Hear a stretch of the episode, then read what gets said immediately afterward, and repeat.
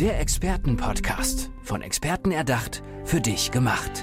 Experten aus nahezu allen Bereichen des Lebens geben wertvolle Tipps, Anregungen und ihr geheimes Know-how weiter. Präzise, klar und direkt anwendbar. Von A wie Affiliate bis Z wie Zeitmanagement. Der Expertenpodcast macht dein Leben leichter. Und wir haben Bastian Rohrhuber heute da, lieber Bastian. Schön, dass du da bist. Ja, freut mich auch. Danke für die Einladung. Wir wollen heute über ein sehr spannendes Thema finden und ich würde gerne einstiegen mit der Frage, glaubst du, dass künstliche Intelligenz meinen Podcast, also nicht meinen Podcast, sondern mich als Podcaster, mich als Podcast-Berater ersetzen kann. Weil, dann kann ich nämlich gleich aufhören, hier mit dir zu reden, weil da macht es ja eh keinen Sinn mehr. Nein. Aber komm, lass mal mit der Frage einsteigen. Ja, eine du? sehr gute Frage. Eine also, sehr gute Frage. Ich glaube auch eine Frage, die sich die Ängste auslöst. Ja? ja? Bei neuer Technologie fragen sich ja viele so, ah, ersetzt das irgendwas, macht mhm. das was schlechter. Mhm. Und wenn du heute nicht mehr hier sitzen würdest, wäre das für mich auf jeden Fall was deutlich Schlechteres.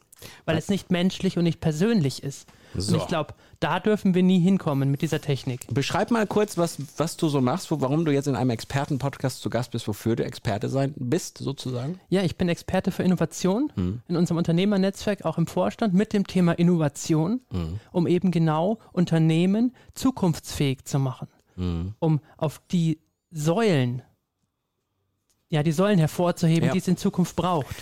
Ich glaube, dass man so jemanden wie dich sehr gut gebrauchen kann da, weil mh, hm, oftmals ist es ja so, dass Unternehmen eine Expertise haben, die sich in ihrer Branche beschäftigt. Und jetzt kriegen sehr wir eng. eng, genau. Und jetzt kriegen wir viele, viele Tools, ich habe auch das Gefühl, dass die, die Geschwindigkeit der neuen Tools steigert, sozusagen, oh ja. die man nutzen kann. Und ich glaube, da ist es nicht schlecht, wenn man jemanden hat, der sich erstens damit auskennt und zweitens vielleicht auch sagt, wie man es bei sich umsetzen kann. Ja. Siehst du dich da? Da sehe ich mich auf jeden Fall, mhm. weil ich habe es in meiner Geschichte, ich hatte Unternehmen aufgebaut, war aber auch computerspielsüchtig mhm. und habe mich komplett isoliert mhm. über lange Zeit als Einzelkämpfer. Ich wollte auch gar nicht mit, mit anderen Kontakt haben mhm. und immer alles alleine gemacht und habe gemerkt, da geht die Lebensqualität, aber auch der unternehmerische Erfolg deutlich runter. Mhm. Und in der Zukunft möchte ich mich und andere Unternehmen, die mit mir zusammenarbeiten, dahingehend ausrichten, dass wir einen modernen, ja, breiten Informationstrichter haben, wo viel Information mhm. von außen reinkommt, Innovation. Wenn ich merke es bei unserer Veranstaltung immer, mit den anderen Unternehmern zu sprechen, da ist Kreativität, da entsteht viel. Man kann mhm. Gedanken hin und her spielen. Wie siehst du das, dass ähm, oftmals ja Dinge an Unternehmen herangetragen werden, die noch nicht so ausgereift sind. Also ich, ne, ich nenne jetzt mal ein Beispiel. Hm, keine Ahnung, nehmen wir jetzt mal Google. Ja, Google, irgendwann hat mal ein Unternehmer gesagt, ja, wir müssen auch Google Ads schalten, wir müssen Google auch machen und hat vielleicht nicht damit gerechnet, dass es dann auch Rezensionen gibt, wo jemand auch mal sagt, dass es blöd ist. So, ich würde jetzt nicht sagen, dass Google unausgereift ist, aber der Unternehmer hat sich bestimmt in dem Moment, wo er sich gesagt hat, okay, wir nutzen jetzt mal Google für uns, nicht damit gerechnet, dass es möglicherweise auch Leute gibt, die nicht zufrieden sind und dann Rezensionen schreiben, die für immer im Netz bleiben. Man kann sie rauslöschen lassen. Also, worauf ich hinaus will, ist es manchmal auch schwierig, wenn so, so Sachen noch nicht ausgereift sind und man dann schon anfängt, es im Unternehmen zu implementieren? Das auf jeden Fall. Ähm, man, ich glaube, einfach mal komplett alle Tore aufzumachen und alles zu machen, ist vielleicht gar nicht zielführend. Mhm. Ich würde es vielleicht im, im, kleinen Bereich testen. Ich würde mich über mein Netzwerk mit anderen Unternehmern austauschen, die das schon erfolgreich gemacht haben und sagen, okay, was waren deine Learnings? Mhm. Worauf kann ich bei mir achten? Mhm. Und da komme ich auf einen weiteren spannenden Punkt, nämlich das ist die, unser Eingangsthema KI. Mhm. Wie kann KI unterstützen? Mhm. Und die KI-Systeme, die wir aufbauen und implementieren wollen, gerade für KMUs, sind weltweit umspannende Netze, die diese Daten, welche Erfahrungen hat ein anderer Unternehmer in einem ganz anderen Land mit einer ganz anderen Sprache im Bereich Google gemacht. Ah, okay, okay, ich verstehe. Das heißt, wir müssen gar nicht mehr solche Entscheidungen ohne Erfahrungswerte treffen. Genau. Sondern es gibt schon genug und die werden gebündelt. Genau, du hast persönliche mhm. Kontakte, das ist okay, das mhm. ist wichtig für unsere Seele. Mhm. Aber sie sind nicht so allumfänglich wie die Erfahrungen weltweiter Unternehmen. Aber die kannst du als einzelner Mensch nicht überblicken. Aber jetzt gibt es natürlich die Leute, die sagen, es ist bestimmt noch fehlerhaft. Was, was, wie geht man damit Meinst um? Meinst du, dass ein Mensch nicht fehlerhaft ist? Wenn ich dich jetzt frage, welche. Ach ja, warum, warum erwartet man das überhaupt? Das ist ja Quatsch. Wir sind nicht perfekt. Mm. Und was bei dir als Podcaster funktioniert, kann bei mir als Unternehmensberater ein ganz anderer sein. Aber die KI kennt 20.000 Unternehmer und sagt, und die kennt mich. Die weiß, was mache ich. Und kennt Parallelen und kann dort einfach unterstützen. Okay, so habe ich es noch nie gesehen. Ich gebe dir recht. Auch einer KI würde ich nicht blind vertrauen. Es ist aber eine Säule. Deswegen haben wir ein Drei-Säulen-Modell. Was sind nochmal die anderen beiden Säulen? Der Inform Information einfach zu gucken, was ist denn, was ist draußen los? Was ist in der Weltwirtschaft los? Wohin steuert die ganze Welt? Und die menschliche Ebene, der zwischenmenschliche Kontakt, dass ich dir in die Augen sehen kann, dass ich sage, ja, er meint es ehrlich mit mir. Und er berührt mich. Okay, das heißt, der menschliche Faktor ist in diesem ganzen Konstrukt natürlich auch sehr, sehr wichtig, ne? weil, weil ich glaube, man kann Menschen auch nur mitnehmen im Unternehmen, wenn das bleibt. Auf jeden Fall. Also wenn wirklich, wenn wirklich. Mitarbeiterbindung zum Ja. Beispiel funktioniert so. Ja, ja, sehr spannend, sehr spannend. Jetzt, wie, wie, wie wählt man denn aus, was jetzt die richtigen Tools sind für, fürs Unternehmen? Also ich meine, es gibt ja sehr, sehr viel. Das ist natürlich auch nicht immer, nicht immer so einfach. Und ich glaube, man muss sich auch eingestehen, dass es sein kann, dass man ein Tool ausgewählt hat, was dann eben nicht, nicht funktioniert, aber man es mal ausprobiert haben muss. Auf jeden Fall. Mhm. Ist ja auch eine Erkenntnis.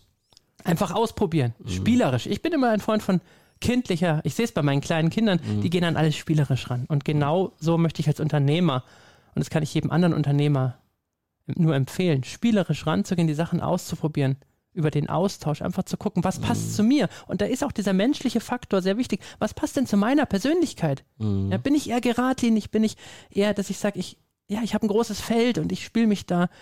Das muss einfach passen, weil wenn ich mich als Unternehmer in meinem eigenen Unternehmen nicht mehr wohlfühle, weil ich mit Tools zusammenarbeite, die gar nicht zu mir passen, ja, wozu mache ich es dann? Siehst du denn auch Gefahren da? Also, also, ja, es ist ja auch, manches entwickelt sich ja auch erst hinterher, ne? Also, oder entwickelt sich überhaupt und dann in eine Richtung, die man vorher nicht bedacht hat und dann ist es schon drin, ne? Man muss da ja auch so eine Art Risikomanagement betreiben, oder? Ja, ich, also ich sehe grundsätzlich eine große Gefahr darin, dass alles durch diese zu viel Digitalisierung, zu viel Homeoffice, die, diese Menschlichkeit eben auch verloren geht. Mhm.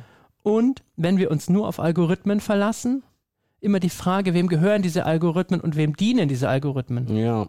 Ja, zum Beispiel, wenn man da über diese Google-Geschichte spricht, ne? also wenn man Suchbegriffe mal eingegeben hat, nur aus Spaß, äh, zum Beispiel eine politische Geschichte, dass man jetzt zum Beispiel die SPD ein paar Mal danach gesucht hat, dann kriegt man ja auch vom Algorithmus her vermehrt diese Inhalte angeboten und dann wird man automatisch mehr mit diesen Sachen konfrontiert und dann wird diese Parteizugehörigkeit gesteigert, obwohl man sich noch gar nicht mit anderen Parteien beschäftigt hat. Nicht, dass ich jetzt SPD-Wähler bin, ich will einfach nur damit sagen, der Algorithmus läuft ja so, dass man das, was, was einen interessiert, dann vermehrt auch zugespielt bekommt. Ne? Und das muss ja auch nicht immer gut sein, weil man dann vielleicht die Offenheit für andere Dinge verliert. Ne? Das, ist, das ist etwas, wo ich mich in letzter Zeit mal häufiger mit beschäftigt habe, wo ich gedacht habe, hm, muss man auch mal ein bisschen gucken, muss man auch mal ein bisschen hinterfragen, Quellen hinterfragen. Ja, und genau um dort ein Gegengewicht zu schaffen zu diesen großen Instituten wie Google, wurde das ANSYS-Projekt, in dem ich beteiligt bin, ins Leben gerufen.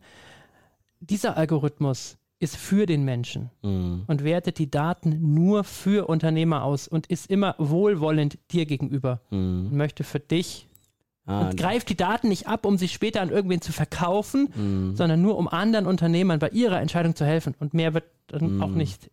es wird praktisch das Wissen präsentiert, aber es soll nicht unbedingt zu einer Nutzung oder Aktion verleiten. Das Wissen wird noch nicht mal in der Form präsentiert, sondern die Entscheidungsprozesse, die dahinter stecken, Ah, werden okay. für dich adaptiert und dir nur persönlich für dich ausgeliefert. Mhm. Du brennst dafür, ne? Für dieses Thema, merkt man. Ja, schon Ist als so- Kind, schon ja. als Kind Ja. war ich, ich habe Einmal habe ich eine Maschine konstruiert mit meinem größeren Bruder aus, aus äh, so, so Lego-Technik. Ja. Die konnte Bilder malen. Die hatte zwei Stifte, die sich drehten und man konnte das vor eine Papierwand stellen und dann hat es dort Kreise gemalt. Mhm. Als wir die Wohnzimmerwand damit bemalt haben, war meine Mutter minderwertig begeistert. Ja, das Aber ist jetzt diplomatisch. das brannte als Kind in mir. Ja. ja, und dann ist es oftmals ja auch so, dass man das dann auch wirklich merkt, dass das so eine Stärke ist und dass das so ein Wunsch ist und es ist doch schön, wenn man das dann als Erwachsener praktisch fortführen kann. Ja, dann ist man in der Früh, wenn der Wecker klingelt, auch gleich mit einem Brennen im Tag. Ja. Bist du denn ähm, eher so, also eher größere Konzerne, die du beraten möchtest, tust oder eher so KMUs? Ich meine, bei Konzernen wird es schnell schwierig, weil die Größenordnung so überdimensional ist oder? Also die Beratung findet äh, vorwiegend in, in KMU statt, Mhm. auch in, in Einzelunter also Einzelunternehmungen. die Aufklärung, aber auch gerne in Großkonzernen. Ah, okay, ich verstehe. Aber die haben, die haben ihre Berater, die haben ihre Experten, die sie sich für teures Geld auch einkaufen können. Mhm. Diese Power haben sie. Mhm. Was aber oft nicht, was vielleicht auch in der Größe nicht machbar ist, ist den Fokus zu richten, was ist in 10 Jahren, was ist in 15 Jahren und was ist in 20 Jahren. Mhm. Da bringe ich mal gerne das Beispiel, ähm, was mich auch auf meinem Weg begleitet hat, das war das Wissen indigener Völker. Und die planen. Schätze mal, wie viele Generationen im Voraus? Oh, Generationen. Generationen. Ja, wenn du so fragst, wahrscheinlich irgendwie zwei oder Sieben. Ach, mach keinen Quatsch. Die Native Americans planen Mhm. sieben Jahre im Voraus. Das Mhm. heißt, wenn ich heute einen Baum fäll und ich übermorgen einen Baum fäll und ich mache das so weiter, was muss ich tun, damit in sieben Jahren noch Bäume da sind? Ah, okay, okay. Und diese, diesen Mindset in die Zukunft, das ist es, was auch meiner Meinung nach gerade in der, in der aktuellen Situation Großkonzerne brauchen. So, ich finde es ein schöner Schlusssatz für diesen Podcast mit unserem Experten Bastian Rohrhuber. Lieber Bastian, vielen Dank, liebe Hörerinnen und Hörer. Ihr dürft natürlich wieder auf die Links klicken in der Show Notes beziehungsweise in der Beschreibung. Dann kommt ihr, findet ihr auch den Weg zum Bastian, falls euch das Thema interessiert. Dir danke ich auf jeden Fall für die Infos. Vielen Dank Lieben, lieben Dank. und bis zum nächsten Mal. Macht's gut. Ciao. Tschüss. Der Expertenpodcast. Von Experten erdacht, für dich gemacht. Wertvolle Tipps, Anregungen und ihr geheimes Know-how. Präzise, klar und direkt anwendbar.